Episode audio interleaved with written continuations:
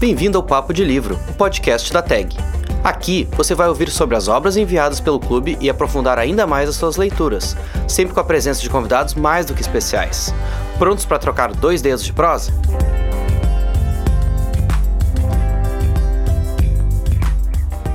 Olá, sejam bem-vindos a mais um Papo de Livro, podcast da TEC. Eu sou Fernanda Grabowska, editora do clube, e recebo no programa de hoje a curadora do mês de maio, Jahid Arraes. Vamos falar sobre a terceira vida de Grant Copeland, escolha dela para os nossos associados. Vamos lá?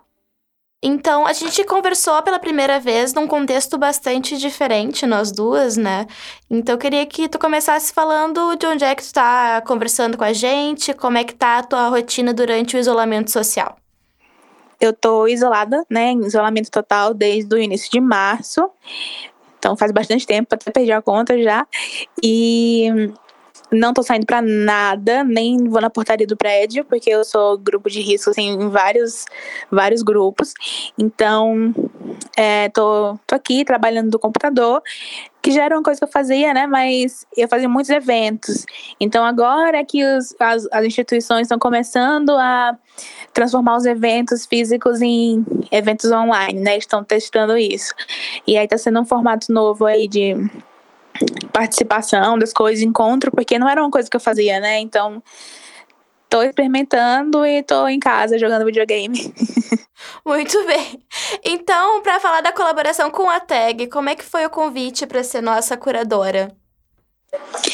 É, já faz um tempinho, né, que eu recebi o convite. É, eu achei, eu achei incrível, porque eu assino a tag há alguns anos. Então, eu achei muito legal a, a ideia, né, de ter a oportunidade de escolher um livro que as pessoas receberiam, assim como eu sempre recebi os livros que outros curadores indicaram. Então, eu fiquei muito feliz, porque eu acho o trabalho da tag incrível.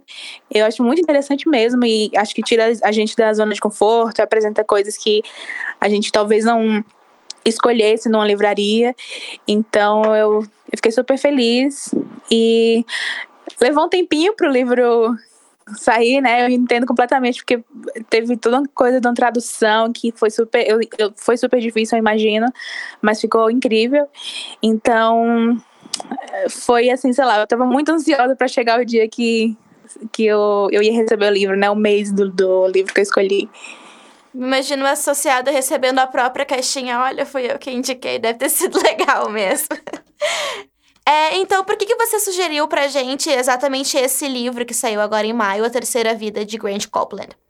Bom, eu sabia que, que existem várias questões quando a gente indica coisas, né? Faz curadoria, indica autores, livros, enfim, que nem sempre tudo que você imagina ser possível é possível. Então, eu fiz uma lista de, de livros que eu já conhecia e outros que eu não conhecia, mas que achei muito interessante a entrevista com as autoras, a sinopse, porque, primeiro, eu queria que fosse uma autora, e segundo, eu queria que essa autora não fosse branca. Podia ser asiática, podia ser africana, enfim, mas eu queria é, trazer essa essa coisa muito bem demarcada, né? Porque eu trabalho muito com isso. Então, esse foi o primeiro critério de todos. É, e aí eu fiz uma separação assim, fiz uma lista que tinha desde ficção especulativa até o livro da Alice Walker. E o, eu sei que o mais. O, eu pensava né, que o mais legal seria o da, da Alice, porque ele era inédito no Brasil. E as pessoas conhecem ela e gostam muito do, do A Cor Púrpura. Tem um filme é, adaptado, tem um musical, que eu fui recentemente em São Paulo. Então, é, eu achei que muitas pessoas ficariam felizes é, de, de, ter a oportunidade de ler o livro, o primeiro livro dela, né? E aí isso pesou muito, assim, na, no meu ranking de indicações, né? Ela foi, assim, uma das principais, exatamente por isso.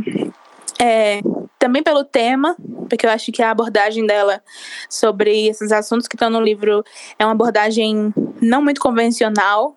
Ela é muito corajosa em na forma como ela, como ela escreve os personagens e, e os emaranhados da história.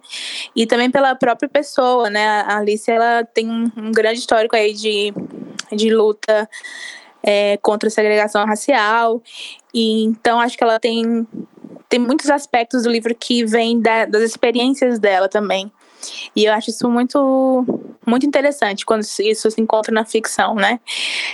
Então, foi uma mistura disso, a minha admiração por ela, o fato dela ser uma grande autora, uma das referências para quem nunca leu Escritoras Negras, ela é uma das primeiras lidas, eu sei porque foi assim comigo também, com muitas pessoas que eu conheço, e também por causa do ineditismo do livro, né? Não, não ter ainda no Brasil e eu também não compreender porque é que não tinha ainda.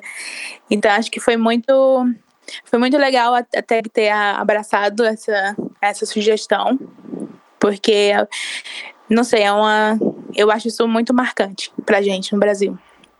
Tem uma entrevista com o escritor que a Alice fala um pouco a respeito de escrever esse livro, né, que foi o primeiro dela. O escritor pergunta para ela o que, que determina os interesses dela, Alice, como escritora, e se havia preocupações das quais ela não se dava conta até o momento da escrita. Né? Essa, essa coisa de uma, de uma escrita socialmente preocupada que irrompe no momento do no ato mesmo, assim. E ela acaba respondendo o seguinte: é, abre aspas. Você pergunta sobre preocupações. Eu estou preocupada com a sobrevivência espiritual, com a sobrevivência como um todo do meu povo. Mas além disso, eu tenho o compromisso de explorar as opressões, as insanidades, as lealdades e os triunfos das mulheres negras. Em A Terceira Vida de Grant Copeland, ostensivamente sobre um homem e o filho dele, são as mulheres e o modo que elas são tratadas que dá cor a tudo. Eu fui entendendo isso da, do tratamento às mulheres ao longo, ao longo do livro. Foi uma coisa que foi se, que foi se revelando que ela não é, ela é muito mais sutil no início, mas depois de fato, o tratamento às mulheres é o que colore o livro. Então, eu queria perguntar para você, Jarrid, é, como é que você vê essa questão ao longo dessa narrativa?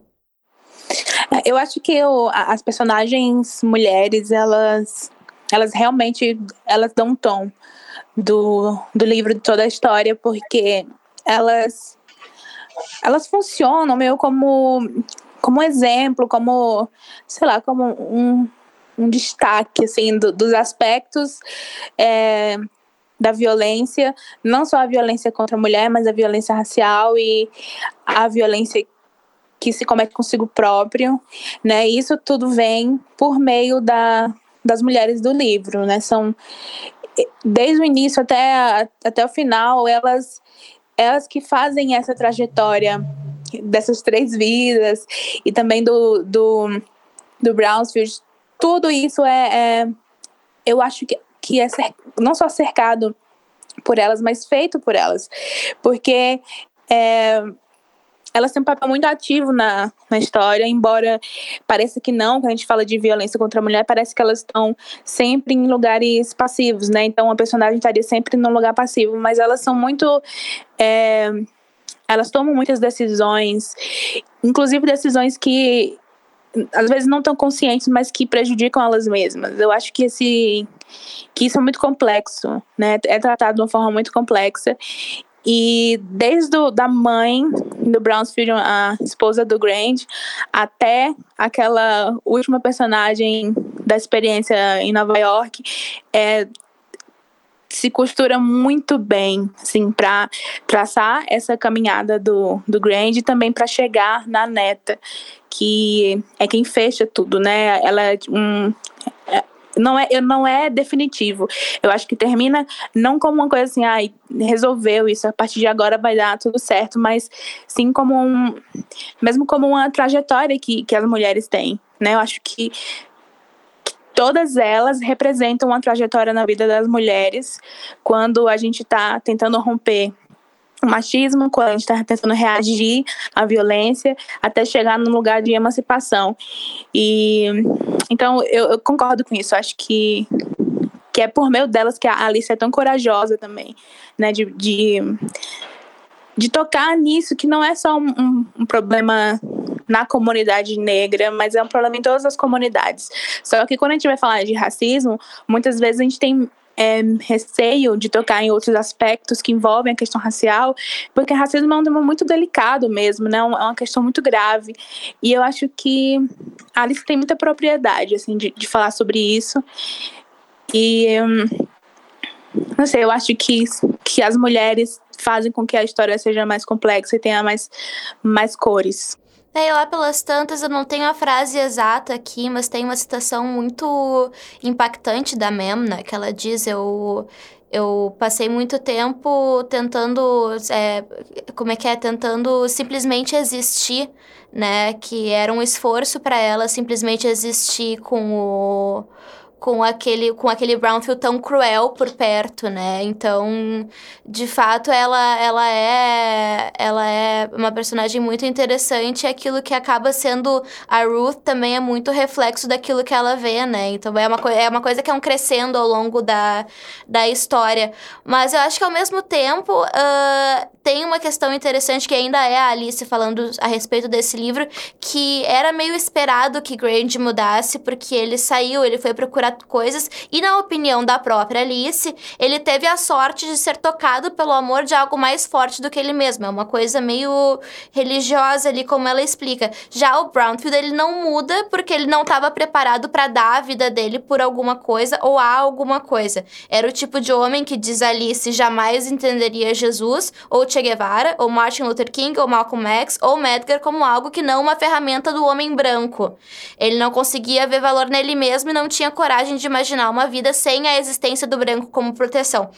Então, se tornar o que ele odiava, para ele acaba sendo um destino inevitável nessa escrita, nessa escrita da, da Alice Walker. Então, eu queria falar um pouquinho disso, porque eu acho que, embora seja uma história bastante sombria, assim, no seu decorrer, ela tem os seus momentos de otimismo, e acho que, em especial nessa mudança do Grand, e depois na Ruth, que tem ali um final mais em aberto, né, a neta que ele decidiu acolher. Eu acho que isso aí já começa da própria Mem, porque ela aparece já como uma mulher diferente, entre aspas, assim, do, do contexto que tá ali naquela, naquela região, é, diferente das outras mulheres, porque ela estudou, porque ela fala diferente.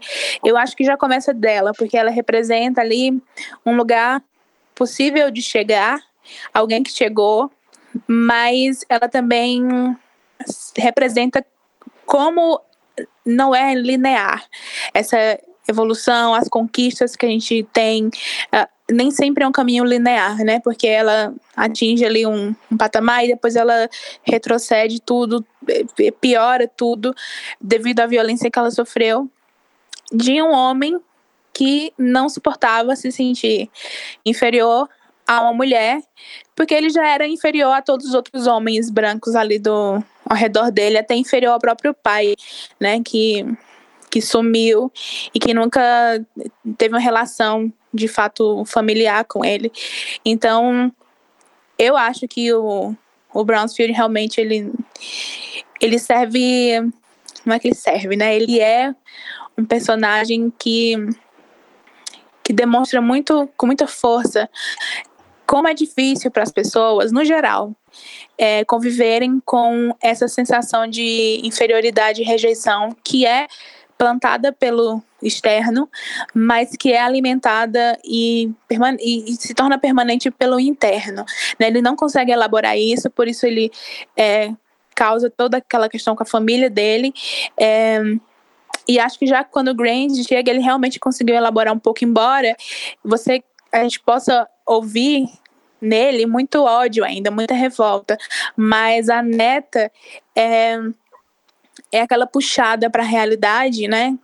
Para a realidade complexa da existência, não não, a, não só a realidade do racismo, que é fato e é, um, e é complexo, mas ela puxa ele para muitas outras nuances, inclusive do que é ser uma pessoa negra na, naquele, naquela sociedade, naquele tempo. Então, eu, como eu falei, não acho que é uma coisa, é como se fosse um caminho. Eu vejo essas mulheres como, a, como uma fase, fase diferente na vida de uma mulher negra. E, e acho que o, o Grand, ele tem essa espécie de redenção, que na minha opinião também não é uma... Eu não consegui aceitar essa evolução dele totalmente, sabe? Eu, eu tive muita dificuldade de, de falar, agora ele vai, ele se redimiu, ele mudou, porque as coisas do passado, elas são muito fortes, elas não vão embora.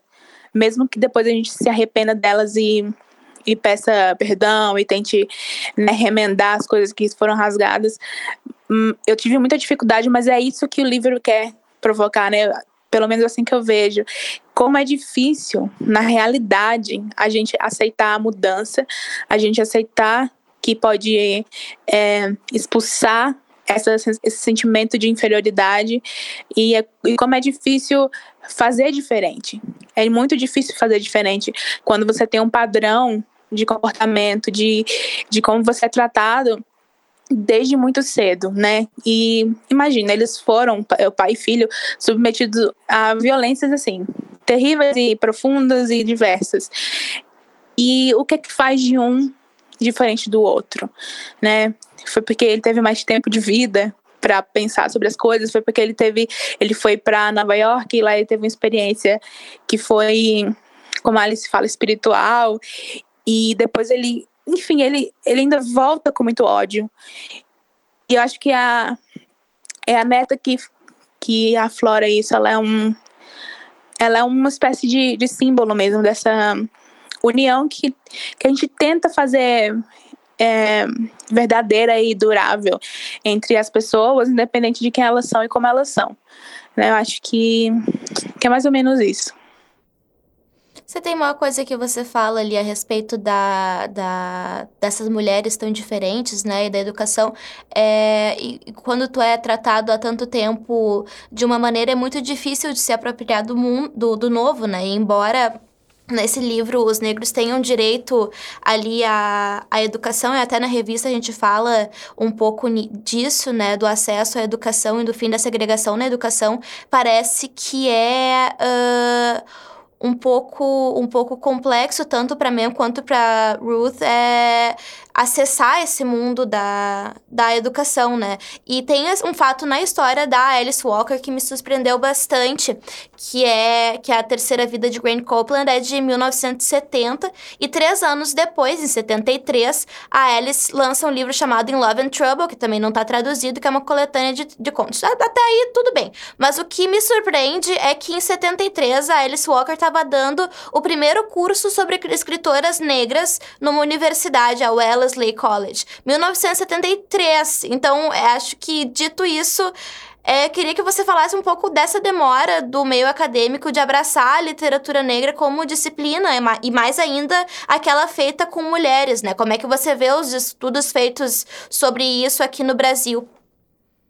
Eu acho que, que realmente já tem essa raiz da, da segregação. Os Estados Unidos teve essa segregação como lei e aqui no Brasil essa, essa segregação sempre existiu, mesmo que não numa lei que separava escolas e banheiros e etc.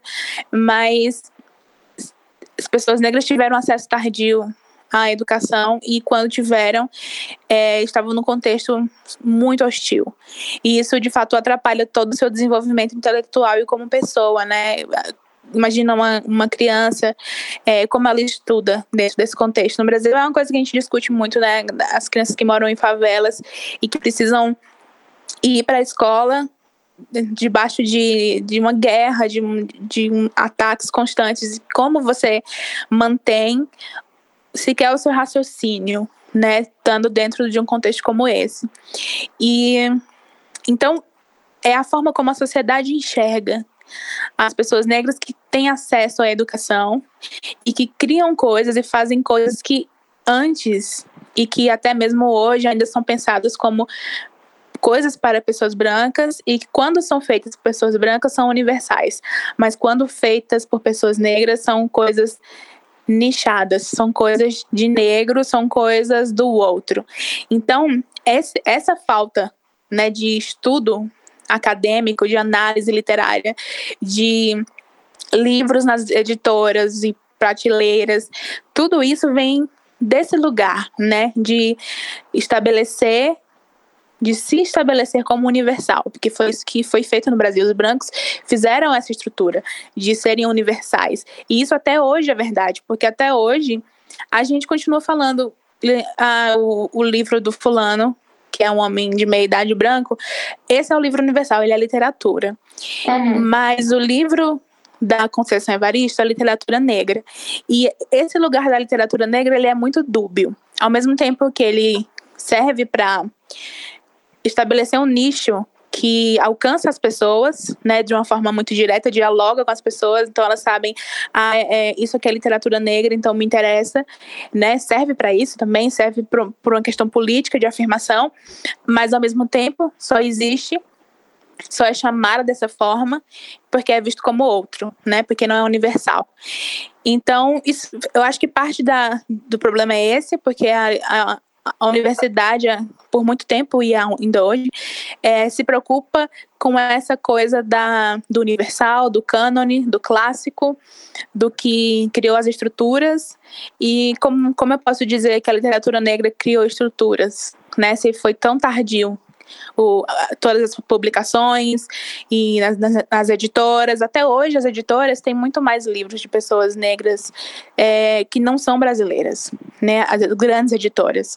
Então, isso, isso me faz pensar muito, né? Porque que, que ainda é assim? Porque que eu consigo ler livros de pessoas negras africanas, americanas, é, mas as autoras e autores brasileiros estão ainda nas editoras é, periféricas. E quando eu falo periférico é que está realmente nas bordas, né? Não está no centro. Independente do estilo que a pessoa escreva. E acho que, que é isso. E também é, não reconhecer a estética da, de literatura feita por pessoas negras, né? Que são estéticas diversas. Mas quando chega. Eu uso muito a Conceição de exemplo, né? Quando chega o livro da Conceição é, para ser sugerido por um, sei lá, por um, mestrando, é, o, tudo que, que os professores conseguem ver e os pesquisadores conseguem ver é o fato dela ser negra e de ter personagens negros naquela história. Então isso automaticamente se torna uma literatura que é uma literatura política, que fala de questões sociais. E quando isso acontece, geralmente, muitos deles querem dizer que é inferior porque não tem um trabalho estético, a preocupação com o que quer que seja, mas isso é racismo, né? É a falta de reconhecer no outro, que é diferente de você em alguns aspectos, a humanidade, capacidade de escrever é, histórias que, se, que servem para todo mundo, né? Independente de como aquele personagem é descrito. E acho que isso ainda acontece hoje, né? As coisas mudaram um pouco, mas mas assim compara, eu vejo cursos o tempo inteiro, eventos o tempo inteiro, que não tem presença de pessoas negras, nem de mulheres negras, mesmo eventos para é, sobre literatura escrita por mulheres. A gente ainda vê o total vazio ali de pessoas que não são brancas, né? Não só negras, mas indígenas, asiáticas. Então, por quê? Porque são sempre os outros. É sempre o diferente, não é incluído no universal. Então, eu penso muito que há duas coisas importantes para se fazer. Uma, estabelecer que toda literatura é política, mesmo aquela que não tem a intenção de falar sobre uma questão social e de talvez apresentar um, um problema, um ponto de vista, ela também é política porque ela está inserida na sociedade.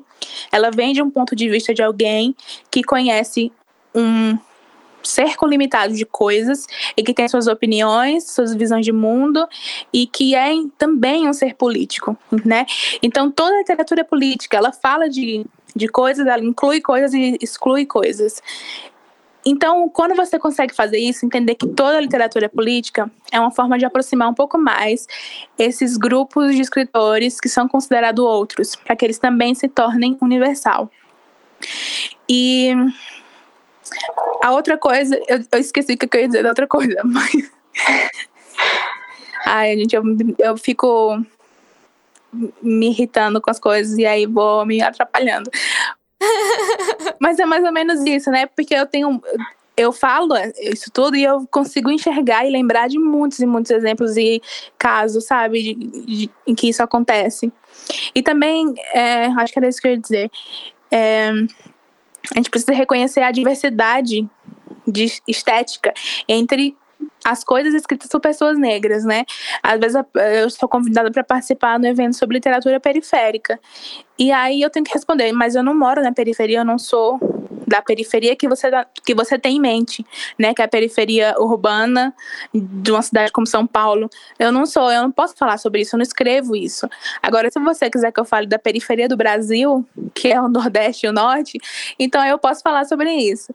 É, essa coisa do, do, do clichê, da homogeneização do que pessoas negras escrevem, como se todos nós, todas as pessoas escrevessem dentro do mesmo do mesmo estilo, literatura feminina, por exemplo, que termo horrível, né? Como se as mulheres todas estivessem dentro de um estilo só e pessoas negras também sempre escrevessem a mesma coisa, mas distinguir a escrita de cada pessoa, distinguir a estética de cada um é fundamental. E isso também acontece na academia, mas tem que partir dos leitores, né? Porque o, uhum. a forma como Conceição escreve, ou como a Esmeralda Ribeiro escreve, ou a Alice ou a Toni Morrison, são formas muito diferentes.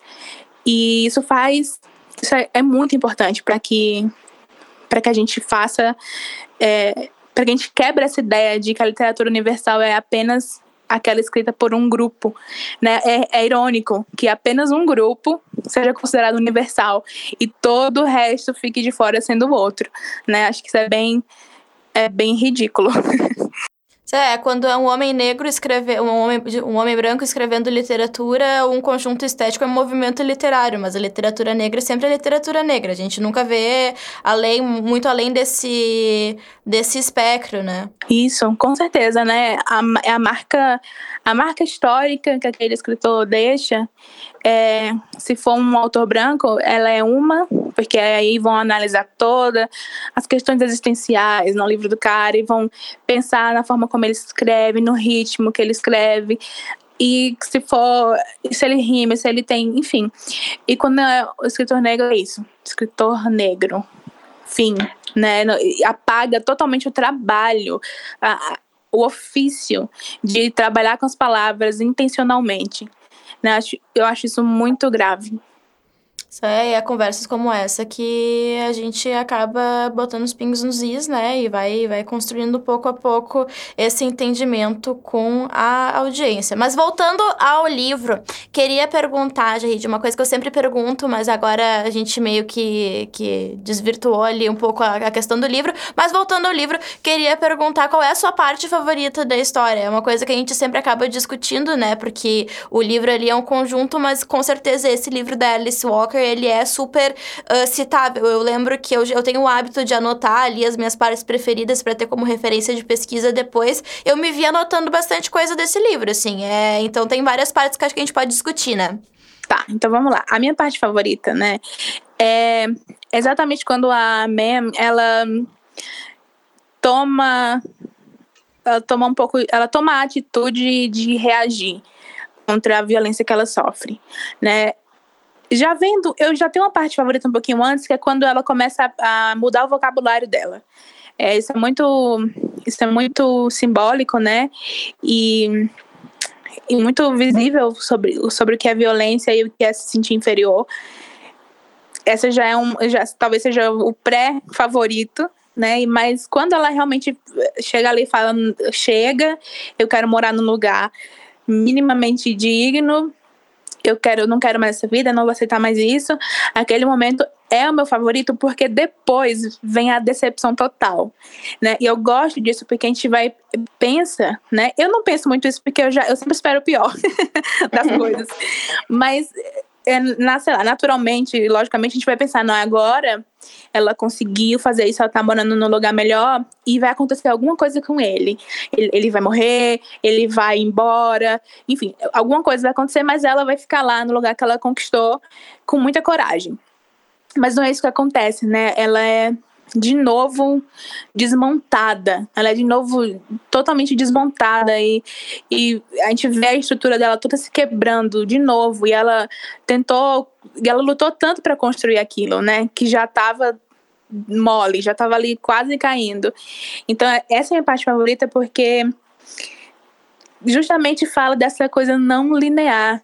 E, e fala muito, a gente sempre fala assim que quando quando um, uma coisa grave está acontecendo no, no mundo, no país, por exemplo, e, e os direitos das pessoas estão em jogo, um dos primeiros direitos que retrocedem são os direitos das mulheres. E eu acho esse, essa parte do livro um exemplo, né, de como sempre vai ser assim, no, se a gente não transformar as coisas. Gosto muito da construção é, desse trecho mesmo, assim, a construção das palavras que ela usa, os paralelos que ela, que ela faz, a ilusão das crianças, né? Como eu penso muito assim, nossa, se fosse eu, se eu fosse uma menina que estava morando no lugar que não tinha luz, que não tinha esgoto, sei lá, era cheio de rato, e depois eu vou para um lugar que é muito melhor, e depois eu tenho que voltar para aquilo, né? O que eu sentiria, né? O que, como seria para mim? Porque eu acho que as meninas, as filhas, elas elas demonstram isso, assim, elas mesmo no silêncio, acho que o silêncio também os, os silêncios presentes no livro são muito é, cheios de mensagem. E aí, essa é a minha parte favorita, ao contrário das pessoas, eu não, eu não tenho como parte favorita o final, né? Que seria o mais positivo da coisa. Eu gosto muito quando tem uma contradição, né? Quando tem. Quando tem essa queda, assim, da, do que você pensava ser garantido. Para mim é muito. É bom discutir sobre isso, assim. Pra mim, o trecho, acho que favorito é aquele monólogo dela quando ela pega o revólver e vai até o e vai até o, o Brownsfield. É, eu acho que é muito poderoso que ela diz, mesmo que, que ela caia daquele cavalo depois, como tu diz, eu acho que é um.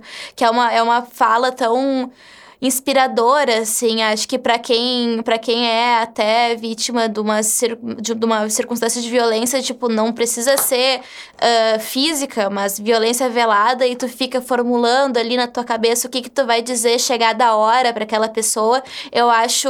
Eu, eu me senti assim. Re resolveu muitos problemas na minha cabeça que ela fala ali. Eu achei muito, muito legal ler um livro assim.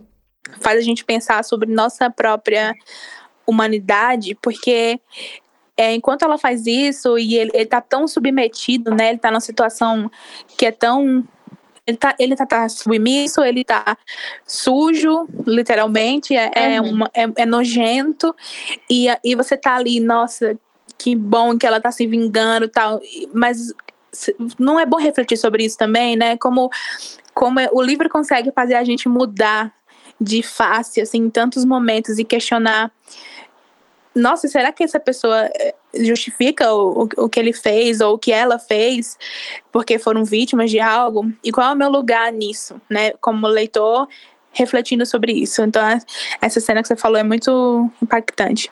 A gente está se aproximando aqui do fim, mas eu sempre gosto de terminar as nossas conversas aqui no podcast pedindo para que o nosso convidado ou nossa convidada deixe um recado para quem está nos ouvindo. Então, agora é sua vez, Jahid. É, bom, pessoal, é, eu espero que quem leu é, o livro tenha se sentido tão aprofundado em questões difíceis quanto eu me senti, né? Foi um livro que eu pensei em parar muitas vezes por raiva, por frustração, por, por ser de uma leitura difícil mesmo. E, e foi por isso que eu indiquei também, porque eu queria que vocês sentissem isso comigo, mas não desistissem da leitura. É, espero que tenha sido uma experiência transformadora, porque foi transformador para mim quando eu li a primeira vez. Também espero que a nossa conversa aqui sirva um pouquinho para a gente refletir sobre esses lugares comuns que são tão engessados e que também é, não sei que isso também estimule vocês a escrever, a escreverem, porque eu, eu acho muito legal que a gente fala aqui que é um país de leitores, mas eu também quero um país de escritores, que contem histórias tão complexas e, e humanas quanto a esse livro, A Terceira Vida de Grant Copeland. E agradeço muito pela, pela confiança, acho, de quem, tanto da tag que me convidou, quanto de quem leu o livro, né? Que olhou e ah, vou dar uma chance a ele vou ler. Eu acho que isso é isso é o que é mais importante para mim, a relação que a gente cria. Então me me escrevam, falem comigo, que isso significa muito para mim. Tá certo, então, Jarrid. Foi um prazer conversar contigo hoje. Espero que tu fique, te mantenha segura aí durante o tempo de isolamento e que a gente continue a se falar ao longo dessas várias linhas escritas pela Tech. Prazer é tudo meu, obrigada. É, também fiquem aí seguros e saudáveis. Esse foi mais um Papo de Livro. A produção desse episódio foi de Luísa Santini e Laura Viola. A edição e a mixagem são de Rafael Rodrigues, da Sonora Cultural. Voltamos em junho com mais Tag Curadoria. Até lá!